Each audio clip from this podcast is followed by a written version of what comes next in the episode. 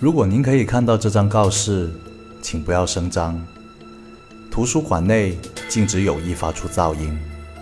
您现在已经陷入危险，请严格按照本告示进行行动，这会确保您的安全。一、历史图书室内禁止大声喧哗，禁止有意发出噪音。请在图书室内活动时注意音量。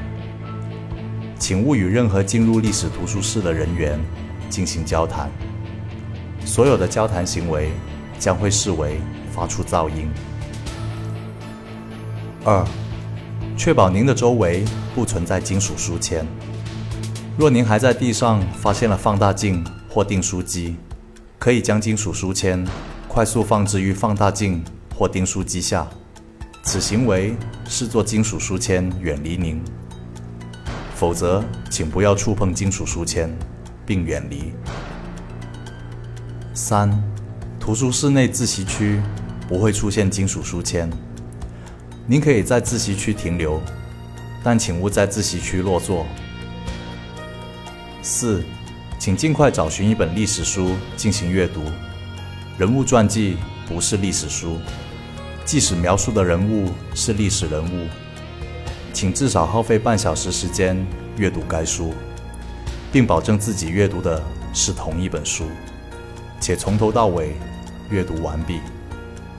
在阅读时，请勿将书中内容与现实进行对照，尤其是与自己的日常生活进行对照。五，在阅读完毕后，请勿回想书中的内容。如果您持有本馆活动指南，可短暂打破第二条告示的要求，使用金属书签划开指南夹层，之后回到远离金属书签的地方。如果您是馆内员工，请使用自习区电话向一层消费区订购工作指南的物品，否则，请您等待。